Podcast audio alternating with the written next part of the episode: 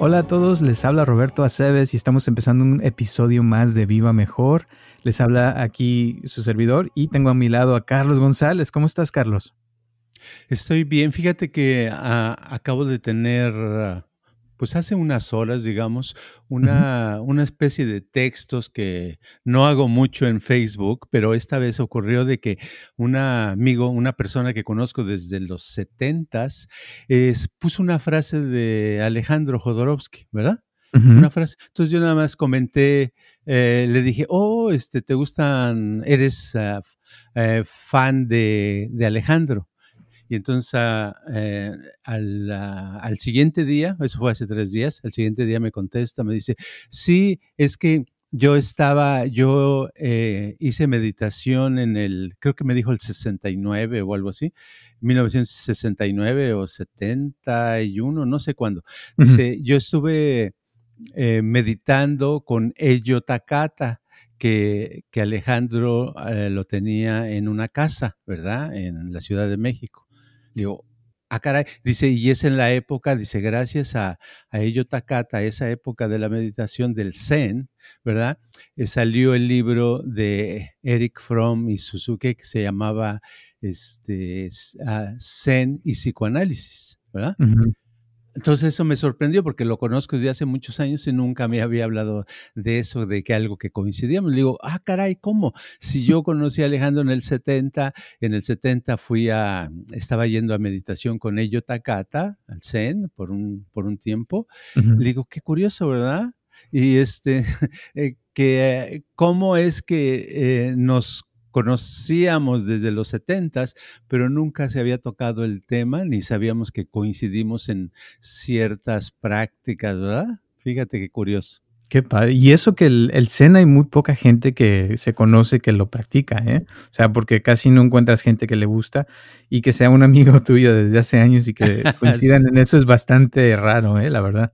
Sí, Fíjate que porque en el Zen, en el grupo, yo creo que una vez platicamos de eso, que en el, el grupo de Eyo Takata, que fue el primer maestro de Zen japonés que había en, que llegó a México, él, uh, sus estudiantes éramos como 10, te digo, era una casa chiquitita y, había espacio de sobra porque éramos pocos estudiantes meditando, ¿verdad? Entonces, eso era, esos 10 o 12 personas, era todos los estudiantes de Zen de la República Mexicana en esa época, imagínate. Impresionante. Y para los que no sepan, en Japón el Zen, o sea, por muchos, muchos, muchos años no salía de Japón y se, se, usaba que nada más este, los japoneses lo aprendían. O sea que un japonés que se vino para acá fue como alguien muy rebelde y el enseñárselo a un mexicano todavía más rebelde, ¿no? Sí, y es que el, el, Zen es la primera práctica que conocí donde se practica lo que llamamos mindfulness, ¿verdad? El estar completamente allí en lo que haces. Y era muy interesante porque tú veías al maestro antes de, cuando, si llegaba uno temprano, unos minutos antes para que empezara la, la meditación, que iba él a dirigir, este, lo veíamos, él no estaba, no se ponía a platicar porque para empezar no hablaba español, ¿verdad?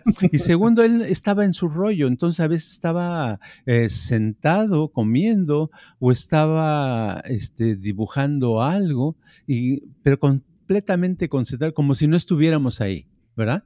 Y eso sí, con una gran sonrisa, o sea, estaba contento haciendo algo y me daba la idea de que era un niño, ¿verdad? Y dices, ah, qué curioso, un señor que lleva muchos años, toda su vida haciendo eso y se comporta como un niño, vive como un niño, pero se veía que disfrutaba de lo que estaba haciendo.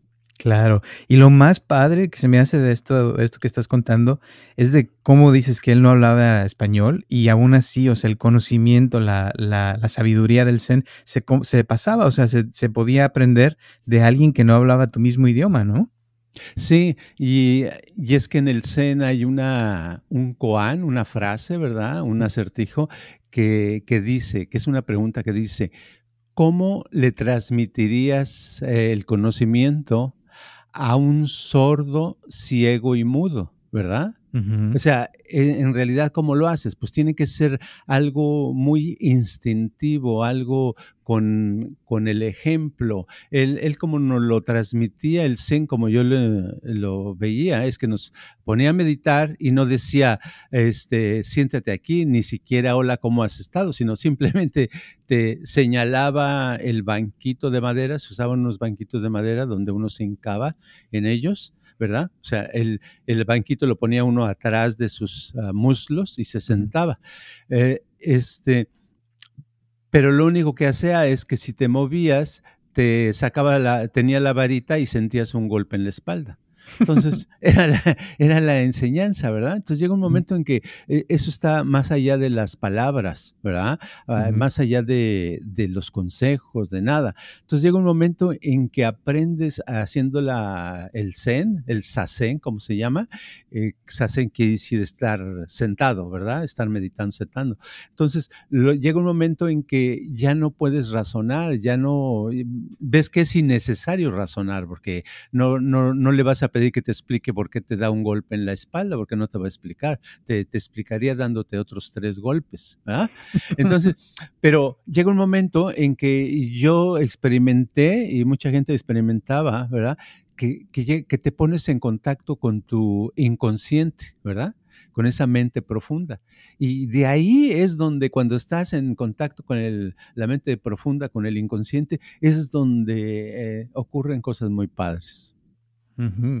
Ahora, es hablando de eso, o sea, hoy en día se ha vuelto muy de, moda el mindfulness, ¿no? Y lo escuchas en todos lados. Hasta cuando estaba yo en la universidad estaban haciendo investigaciones de mindfulness y como que es como la moda, ¿no? De hoy en día. Antes nadie sabía qué era eso, ni mucho menos el Zen. Y ahora sí, o sea, como que se ha vuelto más, más en común. Pero cómo, o sea, para la gente que no conoce, ¿cómo funciona el mindfulness y cómo puede una persona eh, usar esa, esa, ese conocimiento para resolver sus problemas personales? Bueno, mindfulness, eh, como yo lo veo, es autoobservación. Uno se observa a sí mismo lo que está pensando, lo que está haciendo, lo que está sintiendo. Y los problemas en sí, los problemas no encontramos solución, no lo podemos resolver porque estamos pensando en el problema y estamos tratando de buscar una solución y generalmente estamos tratando de buscar una solución que sea lógica de acuerdo a, lo que nos han enseñado, ¿verdad? Entonces ahí viene el atorón, ahí nos atoramos y no salimos de eso, ¿verdad? ¿Por qué? Porque para resolverlo necesitamos ir al océano, porque es común, comparado con la mente racional, con la lógica, digamos que la lógica es una piedrita, ¿verdad? Y y, y, la mente inconsciente o subconsciente, como le llaman algunos, es un océano, es muy amplio, está lleno, lleno de, de mucha información, de, de, experiencia, etc. Entonces, cuando nosotros estamos autoobservándonos en lo que hacemos, esa autoobservación hace que se desconecte lo racional eh, en cierto punto y cuando se desconecta es cuando entramos en contacto con una parte de nuestra mente profunda y ahí las respuestas a veces son tan locas, tan irracionales y son las que, nos ayudan a, resolver el problema y muchas veces nada más con contactarlo, no, no, es que digamos, oh, ya sé lo que tengo que hacer, no, a veces no es ni eso, sino a veces sale uno a la calle y resulta que el problema ya no está, ¿verdad? Es algo mágico. O sea que a veces cuando ya se resuelve algo en la cabeza de uno, como que el medio ambiente también se transforma sin haber a veces tenido contacto con el medio ambiente, ¿no? Sí, porque nada está separado, toda la energía está, está relacionada, todas las partículas. Es como ah, si tú ahorita hablas con alguien de, no sé, que viva a unos dos mil millas de aquí, eh, en Estados Unidos, por ejemplo, ah, tuvimos unos días de calor en California muy fuertes, ¿no? De ah, ayer, antier, etcétera, de, de 100 grados más o menos. Ok, ahorita está a ochenta y tantos grados, ya no es tanto el calor, pero si ves hoy amaneció eh, templado, no hace sol, ¿verdad? Es agradable. Pero hoy hablé con eh, un par de estudiantes que viven muy, muy lejos de aquí, en otros estados, muy lejos, y me decían que ya que está lloviendo, ¿verdad? Entonces, dices, qué curioso, o sea, si hay una relación en la misma atmósfera, en el mismo clima, es una relación, no nada más nos sucede, no nada más nos, nos cae a nosotros el sol, sino abarca, el sol abarca mucho, así la energía abarca todo. Lo que el problema cuando se resuelve en nuestro interior, eh, muchas veces eh, está resuelto en el exterior. Es algo muy interesante que le podemos decir que es mágico, ¿verdad? Es mágico porque no conocemos todos los mecanismos que, lo llevan a cabo. Claro. Ahora, ¿qué pasa si alguien está, porque hablas de que mindfulness es autoobservación, ¿no? Entonces, sí, me imagino que a veces uno va a ver cosas que no le van a parecer muy agradables de que uno hace o que uno eh, eh, está creando, ¿no? O sea, como a mí me pasó hace mucho de que me di cuenta que yo estaba creando eh, esa infelicidad que estaba eh, experimentando en la vida. Entonces, ¿cómo puede una persona que, que, que, está haciendo cosas como esa, o sea, que, que se dé cuenta de que esa misma persona es la que está creando su realidad, digamos? Sí, para número uno, quiero aclarar, decir por lo menos, que ah, en alguna hay hay personas y hay hasta libros escritos acerca de mindfulness y lo hacen ver como algo muy bonito, algo muy padre, muy acá, de color de rosa, ¿verdad? Oh, eres mindful con tu comida, ¿verdad? Y estás comiendo tus fresas con crema. Oh, qué sabroso si está tu atención. Pero no es así en la vida. Mindfulness, a mí, en lo personal, cuando empecé en el Zen en el 1970, yo ya había hecho meditación de yoga dos años antes y etcétera, pero el ser mindful en el Zen es muy doloroso es muy doloroso. Yo, cuando has meditado muchas horas, llega un punto en que te das cuenta lo que es el dolor de pies, lo es el dolor de piernas, de espalda, de, de dolor de cabeza a veces, y muchas veces unas emociones que surgen. Yo he visto, a mí no me ha pasado eso, pero he visto junto a mí, veía, me llegué a ver gente llorando, ¿verdad? Que de pronto les llegó una, un llanto tremendo y a veces duran horas, llore, llore, llore, llore. Lo que quiero decir es que el mindfulness, ya aclarando de que no es algo de color de rosa, es es algo que te, te, va a descargar esa energía que está bloqueada, porque en general lo que pasa es que son bloqueos muy grandes de energía negativa que están dentro de nosotros y a nuestro alrededor, alrededor de nuestro cuerpo. Entonces, cuando estamos observando lo que pensamos, lo que sentimos, lo que hacemos, a veces vemos y nos damos cuenta que hicimos algo que, wow, pues imagínate una mamá que de pronto le da un grito tremendo a su hijo y lo hace llorar y después se da cuenta al estarse, eh, si está, mm, eh, si está practicando un poco de mindfulness, a lo mejor unos segundos después dice, se da cuenta que hizo, que se descuidó, hizo eso y se siente mal, se va a sentir culpable, etcétera pero así en muchas cosas se va a sentir uno culpable, se va a sentir angustia, va a sentir eh, desesperación, va a sentir nerviosismo, va a decir, esta porquería no sirve, etcétera. No es agradable, pero es una forma de donde uno puede entrar al, al inconsciente y despertar energías muy bonitas y deshacerse de energías negativas. Claro. Yo como lo entiendo ahorita con lo que estás diciendo es como que si uno o sea, va a enfrentar la vida, eh, porque no, como dices que es algo mágico, pues también, o sea, por ejemplo, uno no va, con medio del mindfulness, no va a dejar de envejecer, o sea, uno se va a hacer viejo y a lo mejor hasta se, o sea, se va a terminar muriendo tarde que temprano, pero eh, el hecho de que cuando uno es mindful de que ya, ok, aceptas la vejez, aceptas que te va a empezar a doler aquí allá, o que va a haber enfermedad, cosas así, como que eso disminuye, ¿no? El, sufrimiento y hace que uno pueda disfrutar más de, de las cosas, aunque sea algo negativo, ¿no? En este caso.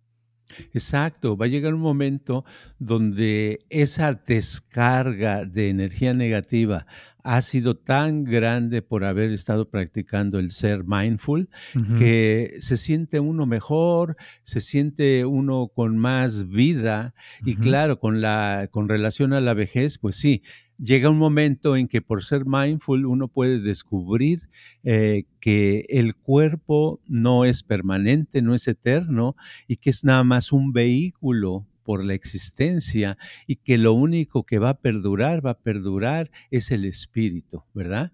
Nosotros como espíritus vamos a seguir existiendo, siempre siempre, siempre. Entonces, por eso es muy importante ser mindful, porque así uno se, se, está preparando a simplemente mantenerse en un estado espiritual muy especial. Claro, esto puede chocar con algunas personas que no creen en las vidas pasadas y que piensan que, que no, que solamente existen los huesos y la carne y que lo demás no es cierto. Pero eh, yo les eh, recomiendo que practiquen eh, el ser mindful por unos ah, meses o años y van a descubrir que el concepto de la vida va cambiando, se va aclarando, porque son las capas de energía negativas que no lo dejan a uno ver otra realidad, una realidad más interior, una realidad más padre. Ahora, volviendo al Zen, una de las cosas que se usa mucho, ya ves que, que hablan en el Zen, es de que eh, la verdad, las cosas, o sea, no, no se tienen que hablar, sino que es algo que se tiene que vivir, ¿no? Entonces, es, eso es lo que tienes cuando, dices practicar el mindfulness por unos meses, unos años, sería como, como aprender a vivir, pero no por medio de los conceptos y las ideas y todo lo que uno habla, sino como vivir más, como hablaste al principio, del subconsciente, ¿no? De, de dejarse llevar por, por esas emociones o eso profundo que trae uno, ¿no? Sí, mira, eh, ahorita se me vienen ah, un par de ejemplos. Por ejemplo, hace unos años eh, vino una persona aquí a la oficina, ¿verdad? De Viva Mejor, y eran dos personas y, los dos se dedicaban a dar eh, seminarios de motivación. ¿verdad? No, es que tú puedes y crees que puedes y que ah, vas a hacer mucho dinero y que tú vas a obtener un carro nuevo y vas a obtener... y tenían, y más o menos ahí la llevaban, ¿verdad? Está padre, ¿verdad? Y entonces me decían, no, es que yo leí este libro y leí este otro libro y tal, tal, tal, tal, me decían de sus ideas, ¿verdad? Entonces ya que, pero como así empezaron las primeras consultas y conversaciones, ¿verdad? Y ya las, las consultas que les daba terminaban, bueno, no terminaban, sino se desembocaban a un punto donde decían, este, que yo les preguntaba, bueno, ¿y a uno por uno, ¿verdad? ¿Y tú por qué veniste? ¿En qué te puedo ayudar, verdad? ¿Verdad? Y dice, bueno, es que la verdad es que yo me siento deprimido, me siento, me acuerdo que me decía uno, me siento solo, este, siento que no estoy logrando lo que, lo que quiero, papá, papá, papá, pa, y me empezó a decir todos sus rollos malos que, que le estaban afectando. La otra persona después también me dijo eso. ¿Por qué menciono esto? Porque quiero decir que los dos había, estaban preparados para hablar, para decir discursos, habían leído ciertos libros que los habían motivado, pero que eran información. Pero su forma de ser, su esencia, no fue alterada por todo lo que leyeron, por todos los seminarios que dieron, a pesar de que a lo mejor la gente se sentía que de los seminarios, según eso, me decían es que la gente sale muy contenta. Le digo, qué padre, ¿verdad? Ah, salían contentas, les gustaba, pero lo que quiero decir que a ellos no les servía. ¿Por qué no les servía? Porque estaban en siempre todo el tiempo estuvieron en la parte superior de su cabeza, ¿verdad? En la parte racional, en la parte ese 2% o 3% que usamos la mayoría, en vez de usar ese 97% que es la mente profunda, el inconsciente, no habían aprendido eso y ese era su problema. Entonces, por eso si, no sabían e, ellos que eso necesitaban, ¿verdad? Cuando les expliqué a cada uno eso, es empezaron a venir y es cuando el cambio se empezó a producir y se dieron cuenta que a veces uno habla de más, pero no hace, ¿verdad? Entonces, lo importante es eso, mindfulness te ayuda a que estés en el presente observando lo que estás haciendo, lo que estás pensando, lo que estás sintiendo y simplemente esa observación que es muy difícil, a veces un minuto mantenerla es cansadísimo, ¿verdad? Dos minutos es casi imposible, pero si lo practicas y cada rato haces, aunque sea unos segundos, este, llega un momento en que se te va alargando ese mindfulness durante el día y llega un momento que lo puedes hacer por varios, varios, varios minutos y es cuando hay cambios muy padres. Ahorita me acordaste de dos cosas. Una, eh, de, de, hace años cuando estaba en la universidad que fui a una conferencia de mind, donde había una conferencia de mindfulness, ¿no? Entonces yo me emocioné así mucho porque era de la universidad y que habían hecho este, estudios, bla, bla, bla. Y llegué a la conferencia y de repente empiezan a, hablar y, y yo así primero emocionado, ¿no? ¿Qué iban a decir? Eh. Y empiezan a hablar de números y de estadísticas y yo así como, ¿qué es esto? Nada que ver con mindfulness, ¿no? Y, y, y, este, y los que estaban hablando, o sea, bien aburrido el tema, o sea, yo dije esto, o sea, porque estaban tratando de medir mindfulness y cómo se mide mindfulness y cómo lo explicas y cómo se, o sea, como tratarlo de, de explicar con palabras y es como, pienso que es como tratar de explicar a qué sabe la, la miel, ¿no? Sin probarla. Y, no es lo mismo, o sea, cuando la pruebas a cuando tienes tú la experiencia a que te lo platiquen y que te expliquen con palabras, ¿no? Sí, en inglés hay una, hay una, uh, dos palabras que se dicen juntas, que son la misma, que dice, este, I'm, uh, you don't have to figure, figure.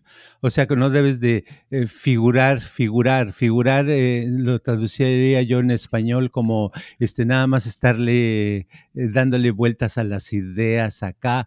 Entonces, cuando estás, uh, muchas pláticas, muchas uh, cosas que te le enseñan a uno durante los años que ve uno, son de la estadística de esto y que según esto y según aquel, el, el, el especialista dice esto, etcétera, pero en sí de la parte concreta de lo que se trata. Es raro encontrar que nos enseñen. Y mindfulness, y es por eso, es porque mindfulness no hay mucho que enseñar, no hay mucho que, que teoría, es nada más hacerlo. es nada más, observa lo que sientes, lo que piensas y lo que haces, punto.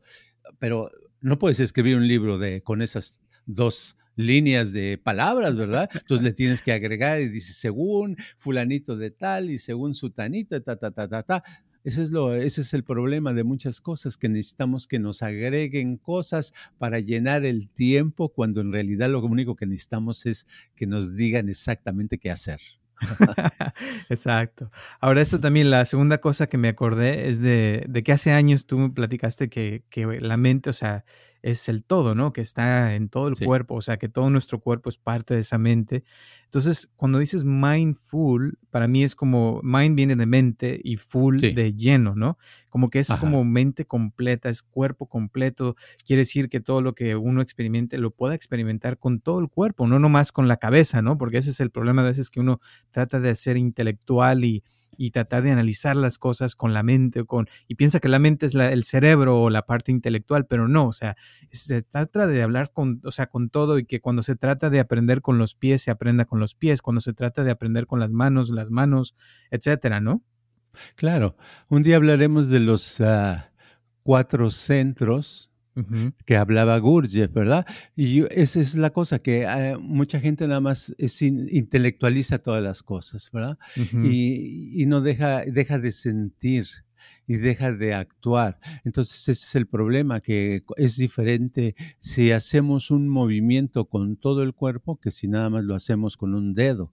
Es muy diferente si el pensamiento nada más es algo que analizamos con una parte de nuestro cerebro, así es algo que estamos cubriendo con todo nuestro cuerpo. Entonces hay una gran diferencia y eso es algo que no nos pueden enseñar a hacerlo escribiendo o leyendo, sino es algo que tenemos que estar practicando cómo usar todo mi cuerpo para hacer esto, cómo usar todo mi cuerpo y mi mente, pues es con la autoobservación, ¿verdad? Ahora, la traducción de mindfulness en español generalmente la usan como atención plena. Y eso cuando lo escucho a veces me da la, la idea de que, o sea, eh, que es como atención pura, pero entonces, ¿cuál sería la atención no pura? O sea, que no sea la atención no plena. ¿Se puede decir que hay atención que no es plena porque está eh, infectada por el intelecto?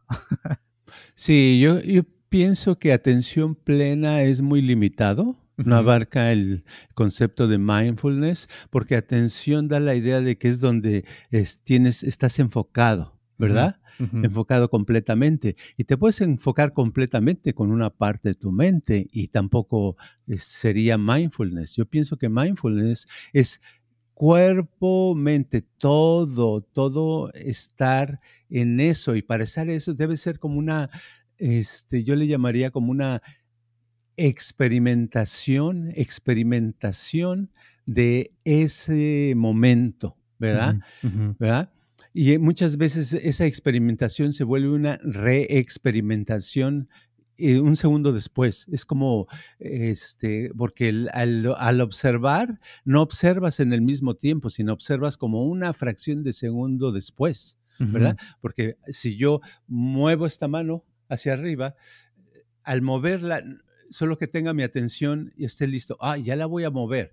Pero si digo, ya la voy a mover, entonces ya estoy yo como planeándolo. Entonces tampoco no ayuda al mindfulness, sino lo muevo mejor, pero al, estarlo moviendo, entonces ya me pongo consciente de qué está pasando con mi mano, con mi brazo y aparte con mis pies. Y si me fijo ahorita, por ejemplo, estoy sintiendo como mi espalda, mi, mi, cadera, mi pie, mi pie derecho se está apoyando un poco. Entonces estoy usando todas, muchas partes de mi cuerpo con ese movimiento. Entonces, si las experimento, ya estoy entrando al nivel de mindfulness. Es más o menos lo que es difícil explicarlo, pero es muy fácil explicarlo. sí, dicen que cuando uno se vuelve ya como un, no sé si digamos experto en mindfulness, pero que hasta puedes escuchar el sonido de tus pelos creciendo, ¿no? O sea, porque están creciendo todo el tiempo, pero uno no se da cuenta. Se siente algo bonito. Es, agradable cuando estás haciendo, estás en momentos agradables. Cuando son momentos desagradables, haz de cuenta que tuviste, por decir, algún coraje con alguien, ¿verdad? Te acabas de enojar con alguien. Pues lo experimentas, no es, no es agradable, es muy desagradable y a lo mejor es mucho, son 10 veces más desagradable que si lo hicieras mecánicamente, ¿verdad? Como siempre. Ah, sí, me enojé con esta persona, ah, ¿verdad? Pero el resultado no es lo mismo. El haberlo has hecho, hecho mindful hace que la carga negativa no se te quede tanto. ¿verdad? Claro. Se deshace, entonces te liberas, te sientes, te, te sirve, te das cuenta. A ver, como que ahí lo, lo último no se escuchó, como que se congeló la, la imagen. ¿En qué parte? ¿En qué palabra? ¿La A o la B? no, estás hablando de, que está uno que, que eh, o sea, cuando te enojas eh, y no estás en automático, sí. se, te, enojas, más rápido. Exacto, cuando te enojas en automático, este, te quedas ah, con el coraje y a lo mejor se te quita rápidamente, pero al, mañana te sale, te surge otra vez y el siguiente día te surge y se te van acumulando, ¿verdad? Y dices, no fue tan, tanto coraje, no lo sentí mucho. Y cuando es mindful, el coraje, porque lo sentiste, a lo mejor lo sientes diez veces más, ¿verdad? En el momento al momento y dices, ay, qué es feo ser mindful. Porque, ¿qué, verdad? Ay, ¿para qué me metí en este rollo de mindful? Este coraje me está acabando, ¿verdad? Y lo sientes mucho. Pero después de esa experiencia mindful y de ese coraje, llega un momento que si lo reexperimentas completamente, se quita. Y esa es como una regla que yo he visto en la vida. Aquella cosa que reexperimentas completamente, se descarga completamente.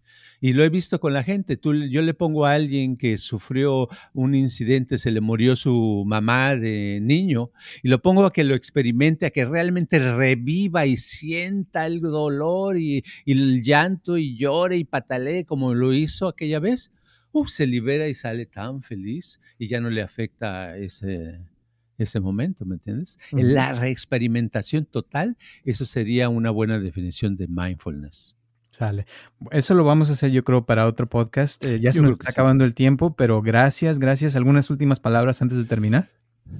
Eh, nada más pensar para, si se confunde uno, piensen, que piense nuestro auditorio en autoobservarse en lo que piensa, en lo que siente y en lo que hace en ese momento, sin analizar, decir, oh, yo ahorita estoy levantando un dedo. No, nada más que lo haga, ¿no? Pero que lo experimente, lo sienta, lo vea, lo, lo, lo experimente totalmente, todo su cuerpo y mente. Perfecto, muy bien. ¿Quieres dar tu Instagram y tu número de teléfono o de WhatsApp? WhatsApp es 949-244-9784. Y el Instagram es Carlos G. Mente.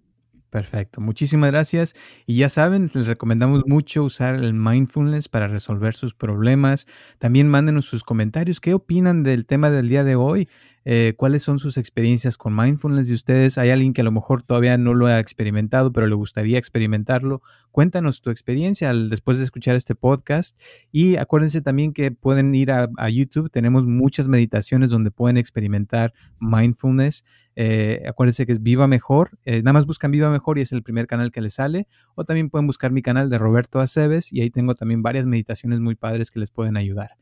Gracias por escucharnos. Recuerden que estamos aquí todos los martes a las 6 de la tarde. Si tienen alguna pregunta lo que sea, mándenla en YouTube o también pueden mandárnosla por Facebook o Instagram. También tenemos un Instagram que es uh, arroba viva mejor x3000 y nuestro email es viva mejor x3000 arroba gmail.com.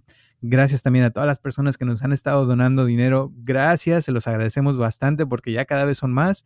También a todas las personas que nos escuchan a nivel mundial. Gracias porque esto sigue creciendo.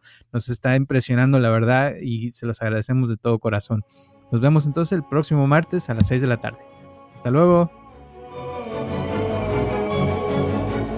Este podcast está patrocinado por Viva Mejor. Ayúdanos a compartirlo con tus amistades para que crezca esta comunidad y si te interesa donar algo para que este podcast continúe o si tienes algún problema o pregunta que te gustaría resolver, por favor comunícate al área 714-328-4661 o mándanos un correo electrónico a vivamejorx3000 gmail.com.